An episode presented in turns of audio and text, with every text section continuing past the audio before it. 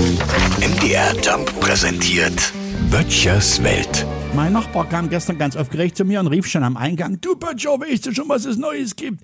Ich verstehe immer Menschen nicht, die mit einer vermeintlichen Neuigkeit in der Hinterhand fragen, ob man eventuell schon wisse, welche Neuigkeit hier gleich zur Verkündung kommt. Will man sich rückversichern, dass man bei einem Ja nicht wie der letzte Depp da steht und mit Flunsch vom Hof stampfen muss? Ich sagte also nein und ich wisse nicht, was es Neues gibt. Darauf grinste der Nachbar, baute sich vor mir auf, im Hintergrund stieg gerade weißer Rauch auf und ertönte, der Scooter ist jetzt da. Das war nur wirklich eine Neuigkeit. In Gedanken ging ich meine Plattensammlung durch, fragte mich insgeheim, was der Fisch heute kostet und stimmte die alte Volksweise Hyper Hyper an.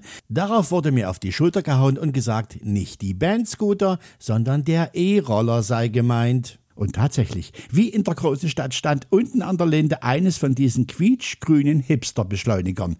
Nun erteile ich modernen, neuzeitlichen Trends nicht gleich eine Abfuhr, sogleich sich mir der Sinn dieses Teils nicht erschloss.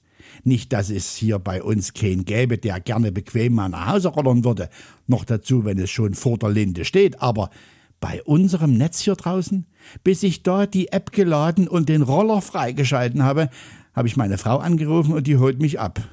Und billiger ist es auch noch. Böttchers Welt.